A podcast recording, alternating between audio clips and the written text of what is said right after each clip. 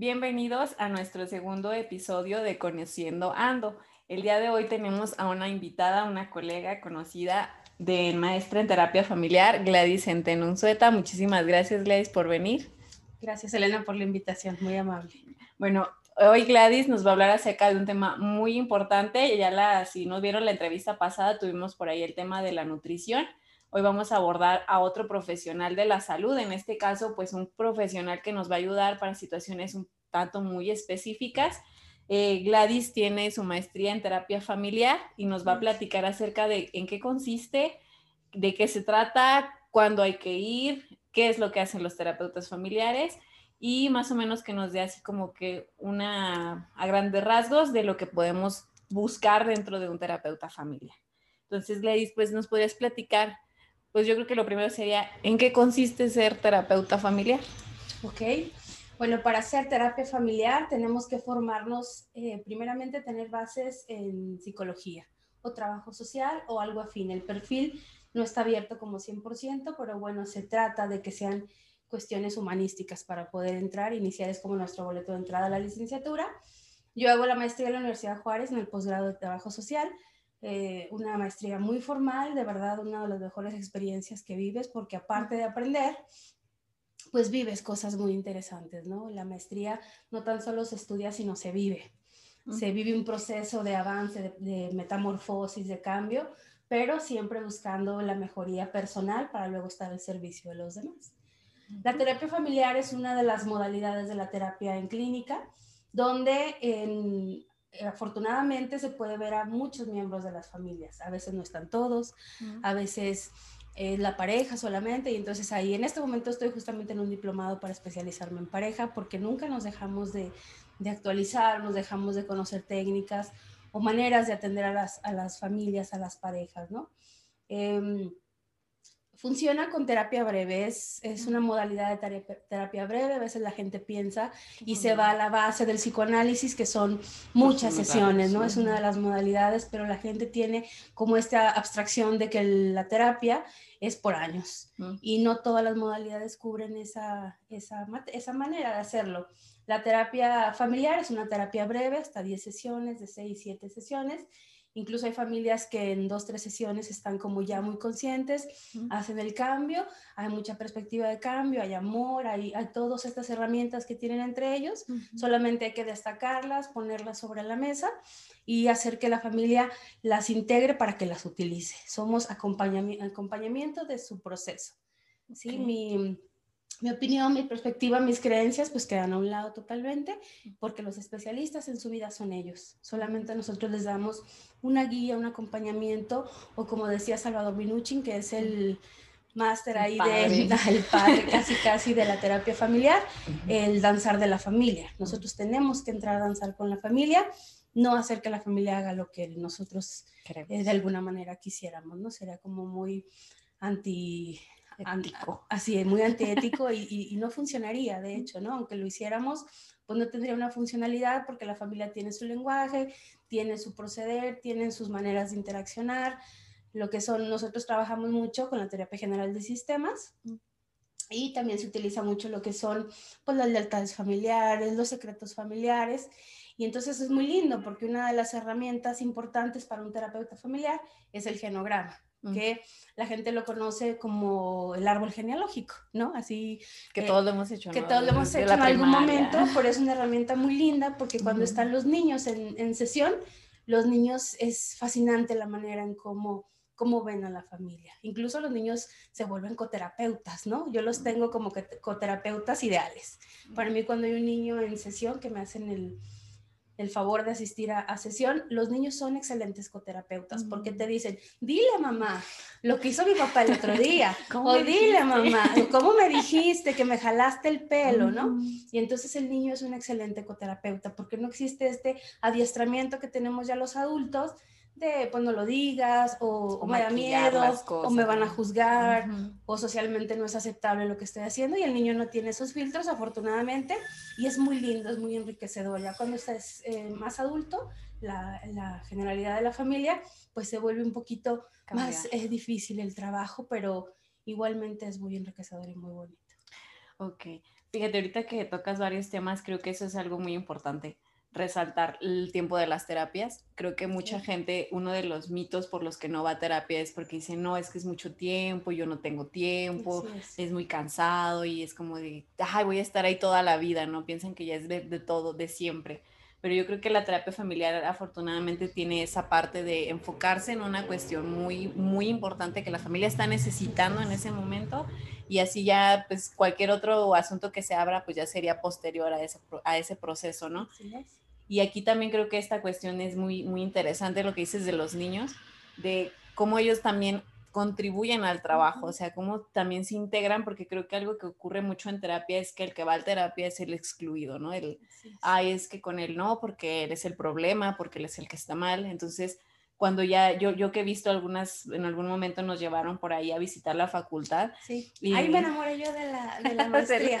esa, esa visita en la que fuimos porque éramos de la misma generación, aunque hay mucha diferencia entre tú y yo, porque yo podría ser tu mamá, pero, pero em, en esa visita justamente a la facultad fue cuando me enamoré de la maestría. Exacto, y creo que es un trabajo bien interesante porque abre otros panoramas que en otros ámbitos de la clínica no existían, estaban vetados, era como de, no, no hables con la familia, tú nada más con tu paciente, eh, estos mitos de que no, nada más el paciente tiene la razón, todas las historias que se encuentran en terapia familiar, la verdad es que es muy enriquecedor. También por ahí.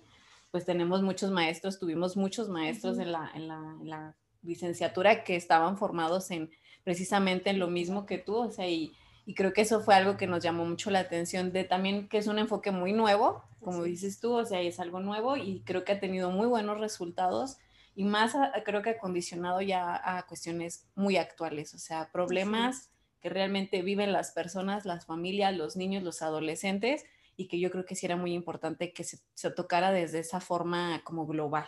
Entonces, ya que nos platicaste en qué consiste, Gladys, ya vimos más o menos de qué se trata, que, ya nos hablaste de familias, de pareja. ¿Cuándo sería un buen momento para ir una familia o una pareja a terapia familiar? Ok como motivo de consulta, el motivo de consulta latente, por decirlo ahí, o, o, el que se manifiesta, a veces incluso no es el motivo de consulta real, ¿no? Yo muchas veces les hago la analogía de que es como que tienes una fiebre, ese es el motivo de consulta, pero lo que genera la fiebre, vamos a encontrar qué es, ¿no? Otra cosa. A veces sí, esta, esta comparativa que a veces se tiene que hacer con la, con la medicina tradicional, medicina eh, alópata, es verdad, sí. es como centrarlos a los pacientes, a los clientes. Eh, yo he tenido mucho tiempo de pensar si es paciente o cliente, y que si cliente, que si paciente, pero bueno, ahora entiendo. Inventar otro, otro, concepto. Otro concepto. en este diplomado que estoy tomando, el paciente es quien va en contra de su voluntad, según mm. esta teoría en la que estoy ahorita estudiando, no es que sea absoluto, mm. sabemos que las teorías solamente son, teorizan las ideas, y el cliente es quien va eh, a invertir de alguna manera, ¿no? Y se me hace como muy padre decir, invierto, soy cliente de un psicólogo porque estoy invirtiendo en mi salud mental. Entonces regreso a lo del motivo de consulta. Los motivos de consulta pues son muchísimos, pero generalmente es la comunicación entre la familia, la falta de comunicación, una comunicación em, incluso destructiva, ¿no? A veces mm. entre las parejas, a veces hay comunicaciones muy, muy agresivas por las que han vivido 20 años, 10 años, 50 años mm. y pareciera normal y esa es su normalidad. Entonces... Eh, lo que es normal para ellos podría no serlo para otros. Entonces, por eso se desarrolla una intervención única y exclusivamente para esa familia. Existe el, modelo teórico, por supuesto, que nos da eh, como guía, pero se tiene que em, hacer y diseñar específicamente para la familia su intervención, ¿no? Las tres primeras sesiones son como de de checar y de, yo les digo que es el material que necesito para poder trabajar en ellos, así es. A veces llevan o van por el hijo que es adicto o por un hijo que está cometiendo alguna cuestión que para ellos no es correcta y, o incluso que alguien se cambió de religión y entonces cómo. Pueden ser todos los motivos que te puedas imaginar, pero cuando la gente, o los niños, por ejemplo, que me los llevan de la escuela, así es, que son agresivos, que muerden, que, que, en la casa no se mece, que nadie los enseñó a morder, y entonces ahí se develan una serie de cosas muy interesantes para todos. Entonces, tú dirías que, o sea, la terapia familiar también, igual que en la clínica, pues es muy variada, ¿no? La, la, la, parte de, de, las intervenciones. Y, y, y, por ejemplo, ¿quién dirías que puede acudir a la terapia familiar? Porque ahorita decías, no todos van siempre, pero claro. que yo digo, bueno, mi mamá quiere ir, pero mi papá no. Claro. Todos podemos ir, todos deberíamos ir, ¿no? A cualquier tipo de terapia. todos podemos ir. Si uh, podríamos pensar en algún momento, uh, hubo un paciente que me dijo, yo nunca pensé en terapia familiar porque no creí tener familia. Y entonces aquí entran todo el, catálogo de tipos de familia que hay, ¿no? Mm. Hay quien dice, pues yo no tengo a tal, tal personaje en mi, en mi vida, en mi familia, y no soy familia. Mm. Entonces desde ahí, desde este concepto, desde esta estructura de la familia, papá, mamá, niñitos, y ya. No, y ya. Y no, no es así, ¿no? Eh, todos cabemos en una familia, todos tenemos un, un, una parte de, de familia, entonces por supuesto que podemos ir todos. Y a veces los que no quieren ir o que llegan un poquito renuentes o que no fueron en una, en una sesión inicial o en la segunda, empiezan a ver cambios en casa y luego asisten. Mm. ¿Qué está pasando en mi familia? Que ahora mi mamá anda muy contenta o que el hermanito ya no muerde o que ya no le agarre el Wii, que ya no le agarre el, la consola y entonces, ¿qué está pasando? Y entonces van a conocer a esta terapeuta que qué está haciendo, ¿no? Y no es magia, es conocimiento científico, no hay, no hay este brujería, no hay bola, no hay bola, este, magia, años de preparación y quedarse sin pestañas por que ponerse falsas, este, pero eh, todos podemos asistir y de verdad, créeme que a lo mejor no es mucho las horas de vuelo que tengo por decirlo, pero todas las familias que he atendido afortunadamente siempre quedan con muy buen sabor de boca y, después de meses o incluso años han llegado a decirme o a darme las gracias y pues las gracias son para ellos porque el trabajo es de ellos. Yo solamente acompaño de manera terapéutica con un modelo hecho y que ha sido probado y seguirá siendo probado porque funciona, ¿no? Yo eh, incluso ahorita tengo una, una, paciente alemana que me están coterapeando, me están ayudando con la traducción, pero es muy lindo porque entiendes que los libros están hechos de manera global. global porque los problemas, las emociones, las situaciones son las mismas. Entiendo que hay un, asunto ahí cultural todavía, apenas hay una sesión, pero eh, entiendes que por algo los libros, ahí me cayó un 20 muy importante como terapeuta, decir son las mismas emociones, no importa la latitud, no importa el, idioma, ¿eh? ni el año, claro, ni el año, ¿no? Porque es increíble que 20, 30, 50 años Freud desde 1900, 1913, pues sigue, ¿no? Lo seguimos leyendo, lo seguimos estudiando y nos seguimos actualizando. Entonces, sí, la gente debería darse una oportunidad y todos debemos darnos una oportunidad de, buscar un tipo de terapia, incluso la misma terapia con diferente terapeuta para conocer distintos estilos terapéuticos. También es muy enriquecedor. Y yo creo que ahí también abrimos esta parte, ¿no? De, de que no le tengan miedo a probar, ¿no? De que, o sea, si no se sienten también cómodos con un terapeuta, porque a veces la verdad es que por ahí decían en la, en la, escuela, no todos somos para todos y, creo que ahí también tenemos que ser bien conscientes de eso. Probar, ¿no? O sea, a lo mejor yo a mí no me funcionó con un psicoanalista, pero voy a un terapeuta familiar y digo, ah, fíjate que ahí entendí que a lo mejor mi familia funciona de una manera y yo a lo mejor pensaba que estaban mal o pensaba mal de ellos, ¿no? Que, generalmente es lo que ocurre. Entonces yo creo que es más bien el buscar que la terapia, al final de cuentas, lo que busca cualquier tipo de terapia es buscar el bienestar de la persona y de la familia y de las personas que lo rodean. Entonces, pues si, si, si, tienen esa duda, inquietud, dicen no sé a quién acudir, pues prueben, esto es como ir al mercado y prueben melón, prueben sandía y si no les gusta, pues yo creo que pueden buscar otras opciones. Y yo creo que te digo, a mí me parece muy interesante porque sobre todo ahora que la pandemia lo vivieron mucho las personas en hacinamiento, creo que las familias se dieron cuenta que era mejor ir todos juntos, ¿no? A cada quien por su ladito a ver si podían solitos y creo que eso sería, ahorita la terapia familiar sería muy útil para la convivencia, ¿no? Así es. Esta, justamente esta pandemia nos, nos llevó a vernos de frente, a ver de frente a los hijos, a convivir por horas, ¿no? hacer la casa, escuela, oficina, refugio, hospital, gimnasio, claro. Y entonces los espacios fueron como más eh, multimodal, tuvimos que adecuarnos a, estar muchas horas juntos, ¿no? Y está generando, ahí está generando movimientos y hay familias que no logran comunicarse, incluso pareciera que están horas juntos, pero la comunicación no, no está activa entre ellos o es negativa.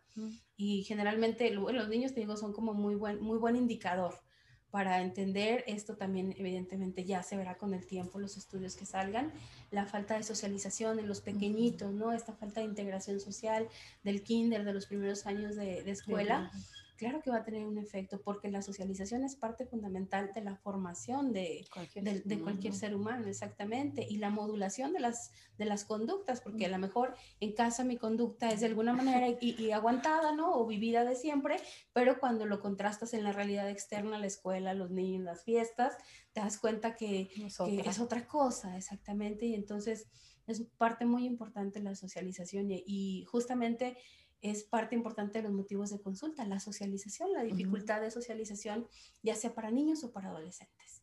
Fíjate, y cualquiera creería que, que es fácil, ¿no? O sea, yo, yo creo que todo el mundo piensa que socializar es como nomás irte a la calle y platicar, ¿no?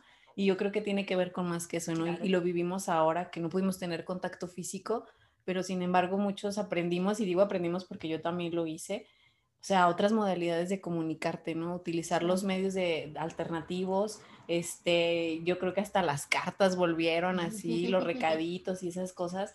Pero fíjate cómo, cómo, yo creo que, como dices tú, esto va a dar para muchísimos estudios porque realmente fue algo que nos pegó a todos y, y, a las familias, yo creo que en lo particular, creo que para ahí, para los terapeutas familiares hay mucha, chamba. porque de verdad creo que no estábamos acostumbrados a estar juntos ni en la misma casa, o sea, y creo que también los adultos no nos salvamos porque evadimos mucho con el trabajo y las ocupaciones. Y los, y los eh, eh, aparatos eh, inteligentes, ¿no? Que yo tengo un, hay un issue con los aparatos inteligentes y con la realidad virtual. Es algo que a mí no acaba de gustarme, lo siento mucho, claro, porque de realidad no tiene nada. Y entonces estar metiendo a los niños como esta realidad, ¿no? Que es, que es una fantasía virtual.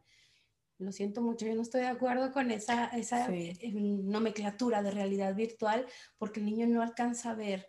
Fue para mí muy fuerte eh, un día que un niño tenía un libro, no tengo el libro a la mano, pero empezó a hacer en el libro esto. Ah, para hacer grande la imagen. Para mí fue muy fuerte porque la abstracción que hay en él es que lo que tenga en su mano tiene, que, ser tiene que ser táctil. Así y puede, fue muy fuerte de verdad y una persona que una personita que quiero mucho y digo que están aprendiendo, que está formando en su en su cabecita que no, no ha tomado un libro en sus manitas, no ha podido leer, no ha podido dibujar, un cuento, algo. un cuento claro, utilizar sus manos para elaborar cuestiones materiales, materiales sí, y entonces si dices tú algo alguna factura va a generar todo esto, pero bueno, al fin y al cabo es trabajo y, y, el estar al servicio de las familias es muy gratificante, muy, muy gratificante. Sí, yo, yo creo que esa parte también es algo que, que, la, que, creo que la gente también debería conocer, ¿no? O sea, el, el terapeuta, el psicólogo, eh, ya sea de cualquiera de sus modalidades,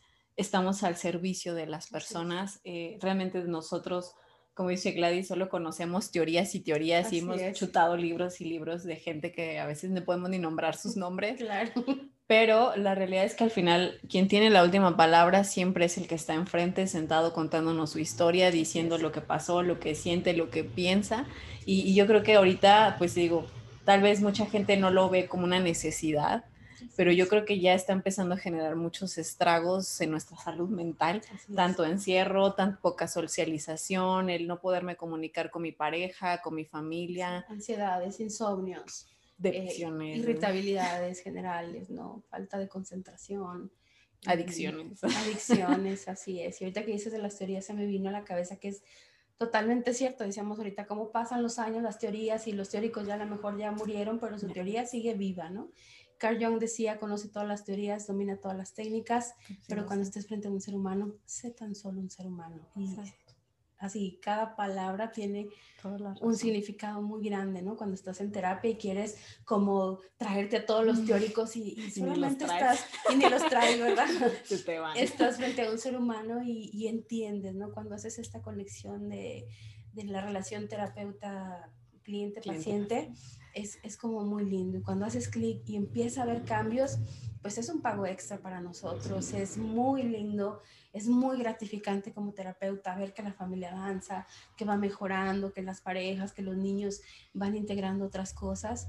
Y esa es una, yo, yo digo, esa es una nómina oculta. Y muy valiosa, ¿no? Muy valiosa y cuando los das de alta a veces ni se quieren ir, ¿no? Porque se les dice ya el motivo del consulta está cubierto. Oiga, no, pero es que se volvió a portar mal o oiga, no, es que cuando era chiquito pasaba esto y no, o sea, el motivo de consulta es difícil, ¿no? Por ese enganche que hay, pero hay que tener como esa claridad de ponerle a la familia también estos límites, como a ellos se les tiene que enseñar, ¿no? Los límites, la jerarquía, el respeto a cada uno de los roles de familia tiene que ser respetado y, en, consecuencia la familia tiene sintonía y, entonces se resuelven los conflictos, ¿no? Poco a poco. Y aquí sería como dejar la puerta abierta, ¿no? Para que si yo de manera personal, después de este proceso familiar o de pareja, me doy cuenta de que tengo otro motivo por el cual me gustaría abordar Creo que eso ayuda muchísimo. A mí me ha tocado trabajar con mucha gente que lo me dice, no, es que en algún momento fui con un psicólogo y me gustó,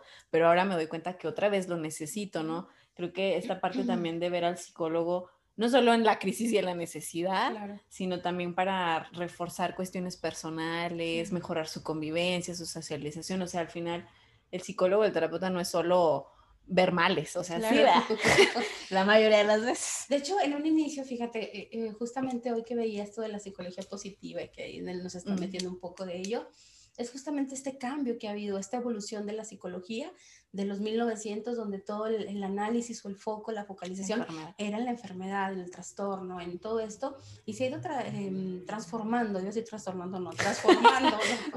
Los trastornados se ha ido transformando hasta justamente encontrar y llegar a esto que es la resiliencia, ¿verdad? Entonces, encontrar no el que está mal, sino el que está bien, para aprenderle y para ver qué hizo para que todos los demás puedan o podamos hacerlo, exactamente. Terapeutas, queremos ir más allá mucho más allá en lugares donde no nos corresponde. Yo en algún momento he hecho la broma de decir, me dieron un título, no, una capa de Superman, ¿verdad? O sea, no ando buscando, volando por la vida a ver a quién voy a salvar, sino justamente hay que saber hasta dónde llega mi familia o algún miembro de la familia corre algún riesgo, tengo que derivar, hay que saber cómo se, más arriba, procede, cuando hay infecciones se lleva a cabo los protocolos que no sean intrusivos, que no sean agresivos, cuando la de por sí la familia batalló mucho, la pensó mucho, para ir, entonces una vez que llegan contigo como terapeuta y los paniqueas que los vas a, derivar a una institución por tal o cual cosa, entonces pues eh, abortan, ¿no? Y se van pero bueno, es justamente es todo este proceso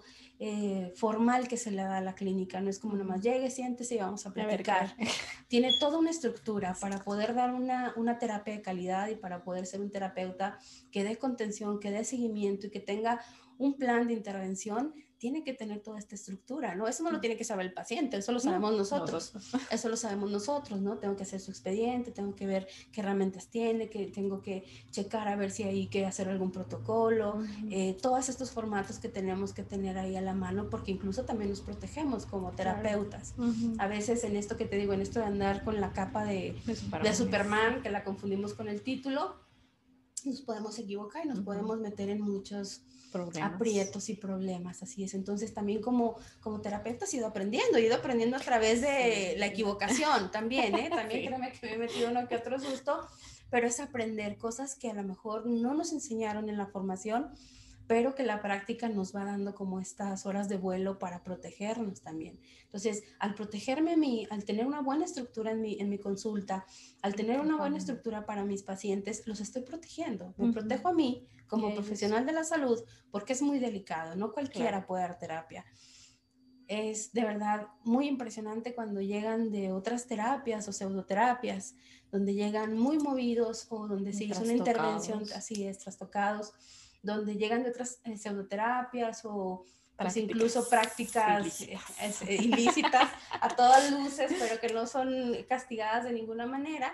Pero entonces hay movimientos difíciles, ¿no? Entonces por eso justamente esta estructura le da al paciente seguridad, ¿no? Le da seguridad y le da estabilidad de decir, estoy en el lugar indicado, ¿no? Una vez una paciente me dijo, estoy en el lugar indicado y para mí fue mi nómina oculta, ¿verdad? Dije, qué maravilloso, qué maravilloso que ella diga, yo sé que aquí voy, a estar bien, voy a estar porque estoy segura, porque era una cuestión de agresiones y cosas de, de, miedo para ella, y entonces la seguridad era algo muy importante en su, en su abstracción de buscar ayuda. Y, decir eso fue como esta nómina, es decir, pues no hay con qué me paguen, ¿no? Eso que yo con mi simpleza y mi, mi maestría y mi licenciatura puedo otorgarle. Y, es, es, es, muy gratificante. Y, yo creo que también ahí es eso de también empezar a ser consciente a las personas, ¿no? De, de, de que busquen ayuda profesional, o sea, de verdad, hay muchos psicólogos, hay, muchos, hay muchas personas que realmente tienen la preparación, que tienen la capacitación, que se han estado y que se siguen preparando porque de verdad, como dice Gladys, esto es todos los días, todos los días está uno aprendiendo y todos los días uno está buscando libros, buscando referencias, metiéndose en cursos, prácticas, técnicas, supervisiones, etcétera. Y, eso es algo que es por el bien de nuestras personas que vienen con nosotros. Yo, yo siempre les digo, es que no es cualquier cosa, es una vida humana. Entonces nuestro trabajo es tan delicado como el del médico, como el de la enfermera. Entonces, yo creo que esta es otra cosa que deberíamos, debemos resaltar, ¿no? Que las personas busquen ayuda profesional, busquen personas, busquen su cédula profesional, la pueden encontrar en internet, busquen persona fulanita de tal y no se dejen eh, engañar, porque a mí también me ha tocado ver a muchas personas, híjole, que de por sí ya iban con un daño y fueron a otro lugar y los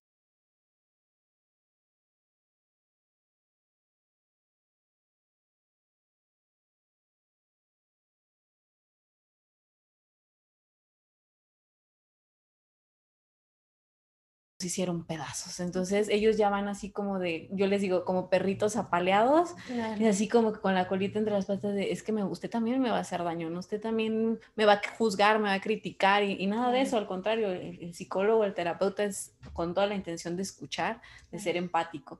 Entonces creo que das otra, otra cosa que debemos tener muy en cuenta es busquen ayuda profesional. Hay muchas instituciones, hay muchos profesionales si tienen duda de si es profesional o no, de que ya no, se ve medio medio pirata. Medio pirata, busquen su cédula profesional. Y pregúntenle, pregúntenle. Se vale, claro. Pregúntenle, oye, ¿cómo funciona? ¿Cuántas sesiones son?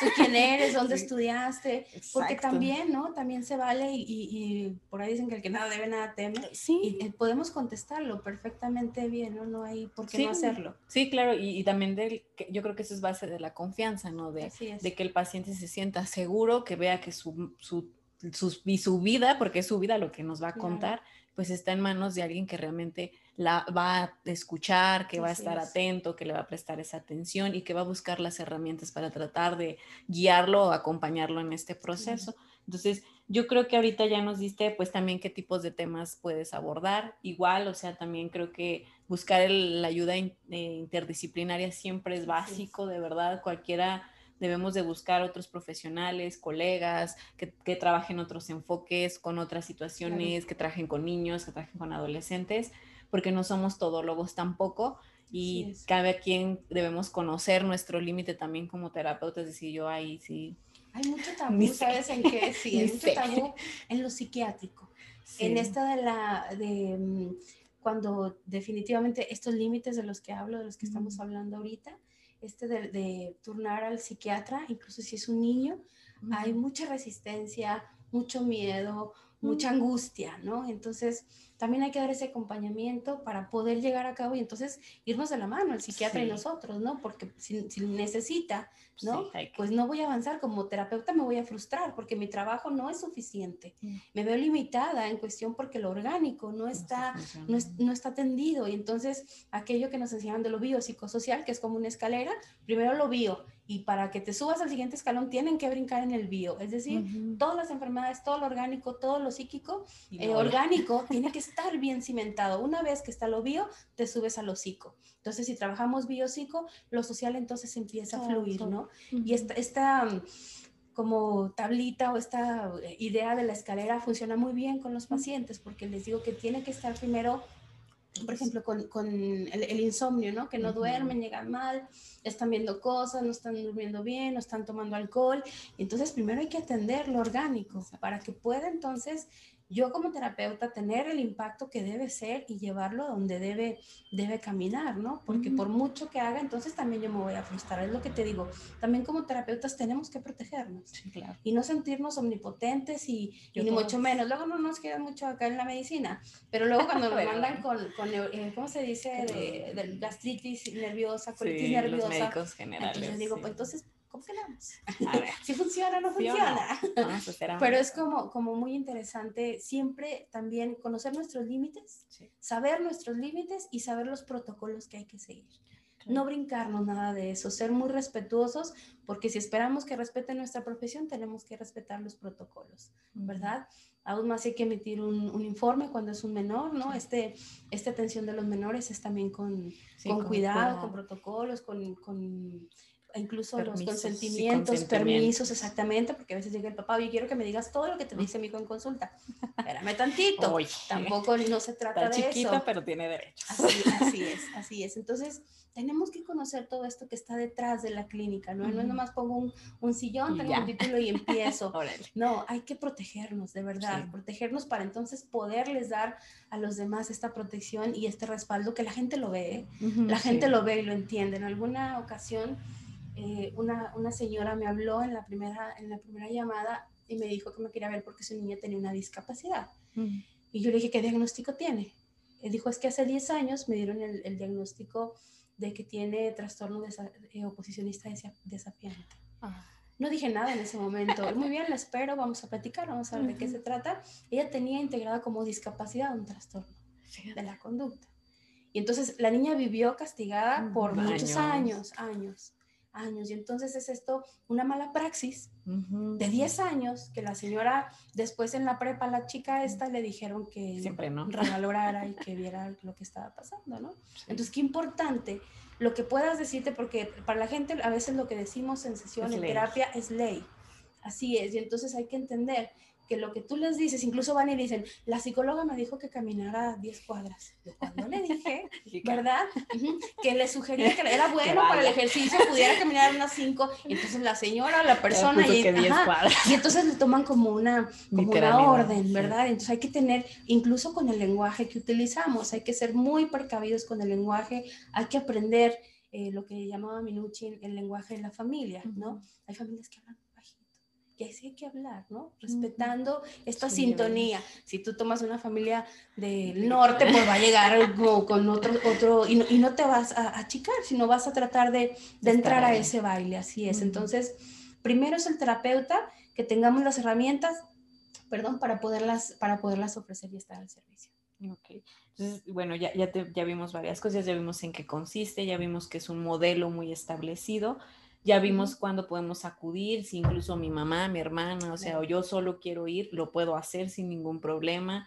Cuestiones de pareja, creo que eso siempre abunda, no sé por qué, es muy así, muy, muy, muy, yo creo que a ti te hablan muchísimo de eso, pero es... Por eso me estoy especializando en pareja. Sí, fíjate que yo creo que es el, es, el, tema boom que viene enseguida. Está como muy, muy en boga, ¿no? Justamente con la pandemia también. Sí, y, y yo creo que entonces buscar esas soluciones profesionales, no, no caer, digamos, ya en estas prácticas de las que hablábamos, buscar que mi, mi terapeuta, mi psicólogo sea profesional, esté titulado, que esté certificado, preguntarle qué formación tiene, creo que eso también es muy importante. Son muchísimos los temas que podemos ver, créanme, la psicología es vastísima. Entonces, por ejemplo, yo soy como tu adicciones varios y no, no sé, sí sé, pero no me meto porque no, no conozco pero ir también buscando, ¿no? Que, que, los otros mismos especialistas también vayamos haciendo esa, esa canalización, esas, esas, esas redes de apoyo que realmente luego son muy útiles porque la familia, las personas se sienten seguras de saber que, que su problema o su, situación tiene una solución, que nada más a lo mejor todavía no encuentran a la persona con la que realmente deberían acudir, pero eso creo que les da mucha esperanza ya que nos platicaste de todo esto, Gladys, ¿cuáles serían los mitos que tú te has topado más respecto a la terapia familiar y la terapia, bueno, pues ahorita que estás con lo de pareja, pues con las, las estas terapias de pareja, ¿no? Mitos, bueno, pues que van a ir al psicólogo a que les diga qué hacer para resolver que vas y van a encontrar una receta, como están acostumbradas, estamos acostumbradas en la, a la tómese eh, tres eh, besos en la mañana y cuatro abrazos y, díganse gracias, ¿no? Y entonces se van a curar. No, no es así, ¿no? Ese es un mito muy grande, o que te van a llevar al hijo que ellos creen que está como mal para que lo endereces, ¿verdad? O en las parejas te lleva a veces, eh, una de las parejas a veces en una uno de los dos es dominante y entonces para que le hagas entender a ella o le hagas entender a él que lo que está haciendo está mal o que entienda que lo que él hace así es y así va a ser y, nunca lo va a cambiar. Yo me sabía uno, eh, una vez de una pareja así de que, no, que voy, si ya si iban al psicólogo es porque ya se iban a divorciar. que porque los psicólogos divorciamos gente. no, eso es en el juzgado. Yo no eso. Sí, sí, pero sí, sí existen muchos, muchos mitos, ¿no? Y, y pues se limpian ahí, queda como, oiga, no, pues no, no es así, vamos a, incluso esta plática no, nunca hecha como escuela, sino llevados, imagínate, el inicio de la terapia familiar fue en la sala de uno de los teóricos, ¿no? Así empezó y, y fíjate qué lindo, ¿no? Contener a una familia en una sala, porque no puedo tener un escritorio, porque genera pues una resistencia y una barrera, pero es, son sillones, es un lugar cómodo, se trata de, de hacer un lugar, platicar. exactamente, que se sientan y que hagan este rapport le llamamos nosotros, esta conexión, esta em, empatía con nosotros para entonces que la familia te debe eh, las cosas, pero sí, mitos hay muchos, o que esto, como me trajeron porque estoy loco, dicen que estoy loco, estoy aquí, una de las parejas, pues es que está loca, o estoy loco, ¿no? Y así como así, hay, varias. Y yo creo que esos son de los mitos que también ya debemos empezar a, a desmentir, ¿no? De, O sea, el psicólogo de verdad no es tu intención eh, sacar más problemas o hacer más grandes las cosas o divorciar, como dicen por ahí, ¿no? O ya separar a la familia y todo, ¿no? O sea, al contrario, la idea es buscar el bienestar de todos o de la mayoría, ¿no? Y, que todos por lo menos busquen esa empatía, porque creo que es lo que siempre falla en los pacientes, siempre es eso, ¿no? La empatía. Yo no entiendo cómo mi mamá es así porque es así, porque no sé, conozco su historia.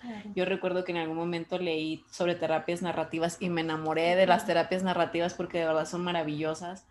Es parte de las, de las últimas generaciones, pero wow, es que sí es cierto, ¿no? Tú no sabes la vida de las personas y son tan ricas sus historias que cuando yo digo, de veras, a veces platicar con alguien es tan delicioso porque te abre un universo, ni siquiera un planeta. Digo, pagarles yo por venir a enseñarme tanto, tanto de la vida, de verdad, tanto cosas muy fuertes que han pasado y de repente una cosa pequeña que genera un stop en la familia, un, un, alto, ¿no? Es como, a veces digo, y todavía cobro por esto que me gusta tanto, ¿verdad? Es, es, muy edificante, es muy formador, ¿no? Entre más eh, atiendes y más lleva uno a cabo horas de vuelo, eh, se vuelve muy edificante. Sí, aprendes muchísimo. muchísimo. Yo, yo, creo que sí es cierto esta parte siempre les digo eh, gracias, les digo muchísimas gracias porque de verdad contar tu historia, contar tu vida a una extraña, que tú no sabes ni quién ni qué, o sea, pues no es fácil, entonces yo creo que también ese es otro mito, ¿no? Que, que, mucha gente dice, no, ¿cómo le voy a platicar mis problemas sexuales o mis problemas de pareja o mi, que mi hijo anda mal a una, a una desconocida. o un desconocido? Pero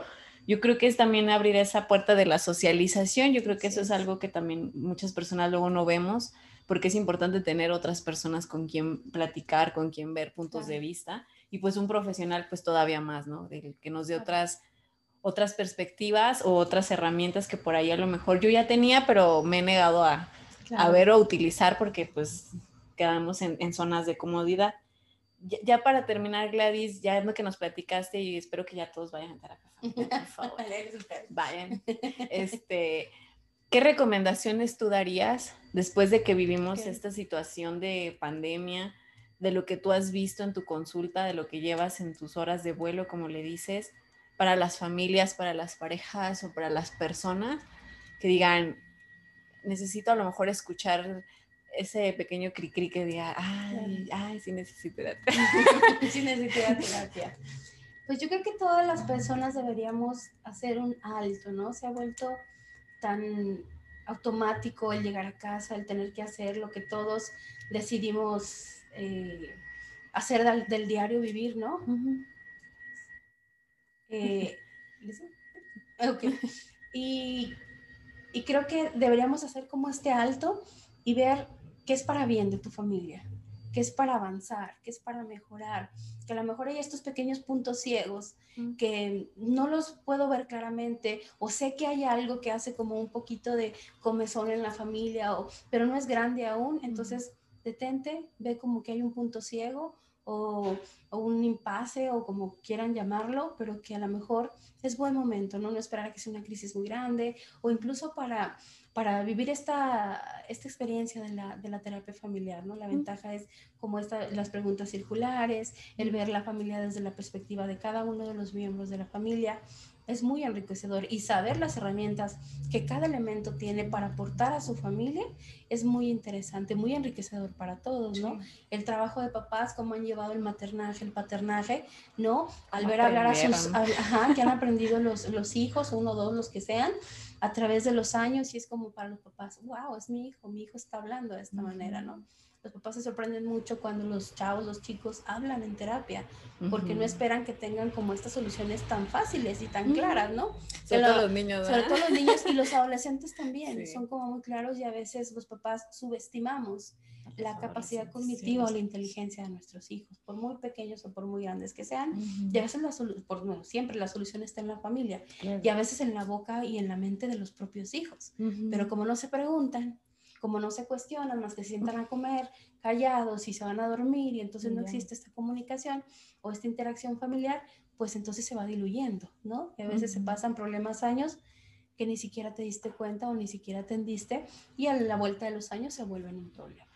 Y yo creo que tú, bueno, sería, yo añadiría esa recomendación, ¿no? La comunicarse, pero de verdad comunicarse, ¿no? Yo, yo recuerdo que una maestra muy querida de Magalavis decía, es que no puedes no comunicar, hasta con lo que haces, como volteas a ver, ¿no? Porque las mamás tienen así su mirada matona, que dices, ay, ya me callo. Sí, sí, este, pero todo eso, ¿no? Aprender también a escuchar al otro que me está queriendo Totalmente, decir. aprender a escuchar. Y, y, eso creo que sería muy bueno porque abriría, como dices tú, yo también siempre les digo, le digo, es que ustedes de veras me facilitan el trabajo porque me dan la respuesta y yo nomás se las pongo así para que la vean. Digo, porque realmente... Pero puesta en tus palabras la escuchan diferente que en ellos que ha estado automatizada por muchos años. ¿verdad? Y, y sí, es cierto. Y yo les digo, es que de verdad ustedes tienen la solución. ¿eh? Usted toda la vida ha hecho eso, nomás que no así se ha dado cuenta.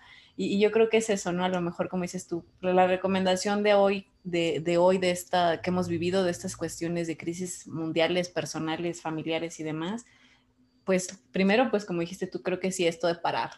Creo que fue un alto muy total, pero muy necesario. Como Mafalda, sí, sí, viste ese, de, bueno, los que tenemos más de 30, sabemos quién es Mafalda, pero dice, paren el mundo que me quiero bajar. Exacto. ¿No? Creo que todos en un momento deberíamos hacer ese salto a Mafalda, párense tantito, bájate y ponte a ver, ¿no? Tranquilamente, es, es muy, muy enriquecedor. Sí, y yo creo que entonces, pues anímense, vayan, ¿dónde te podemos encontrar, Gladys? ¿Dónde estás? Este, ¿Cómo te podemos buscar?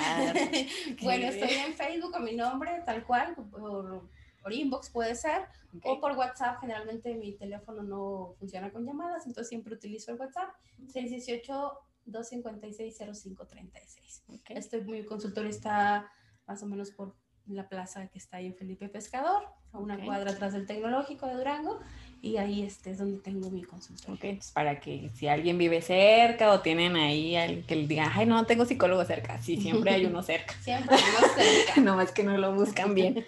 Y Gladys Centeno Unzueta en, en Facebook para que la puedan buscar si dice, no, me interesa o quiero claro. ir o fíjate que me, quiero a lo mejor consultarlo para ir a, con mi familia, mi pareja, lo que sea, pues ya vieron todas las cosas que Gladys puede ayudarles a tratar de develar.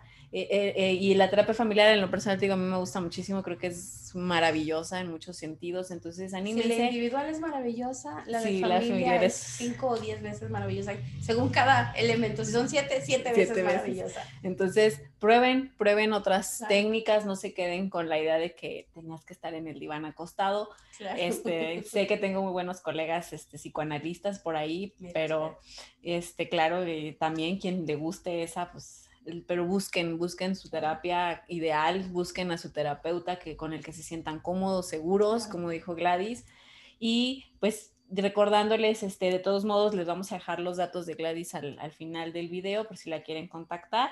Igual recuerden, pues, nuestras redes sociales, va, va a estar disponible la entrevista en eh, psicóloga Elena Ibarra Santa Cruz, donde va a estar disponible en YouTube, en Crecemos. Esta es la idea de, de, este programa, que la gente se acerque a los profesionales, que ya dejemos de esas prácticas que no sirven para nada. Infructuosas, totalmente infructuosas y nada científicas. Y, y, y, que la gente de verdad ya empiece a ver esta, a la psicología, a las, human, a las cuestiones humanistas, de verdad con el respeto que se merecen, porque como dijo Gladys, tienen su sustento, no crean que un día se nos, ocurrió, ser psicólogos, ser terapeutas. Entonces, y busquemos realmente esas soluciones, esas situaciones que nos están acongojando. A lo mejor es un insomnio, pero híjole, a lo mejor me doy cuenta que hay más cosas, como dijo Gladys, ¿no? Llego por una cosita y resulta que es otra. Y yo creo que eso también es algo bien importante, aprender a conocernos y a detectar esas cositas que dices, ah, chis, yo no hacía eso, o eso ya es diferente en mi vida, ya, ya estoy consumiendo mucho alcohol, estoy durmiendo muy poco, estoy trabajando nada. Esa es una buena señal de ir a terapia. Ay, yo ya hace mucho que ni juego con mis hijos. Yo siempre les llamo la atención a los papás cuando hacen eso. digo, oiga, pues cuando fue cuando se puso y se sentó con él? No, pues desde que tenía tres años, ¿no? Ya el niño tiene diez. Entonces, esas llamadas de atención y pues muchísimas gracias Gladys, de verdad, este, Gladys de verdad es una gran colega, la, tengo un recuerdo muy bonito con ella de, de, la licenciatura, era la que siempre nos cuidaba. Sí, era mamá Era mamá era la que peleaba por nosotros. Peleaba. Sigo peleando por la mental de todos. Sí. Entonces, este, pues muchísimas gracias Gladys, esperemos que la gente se acerque contigo y busquen esa ayuda profesional y como dijimos, pues vamos a crear esa nueva conciencia y conducta. Muchísimas gracias.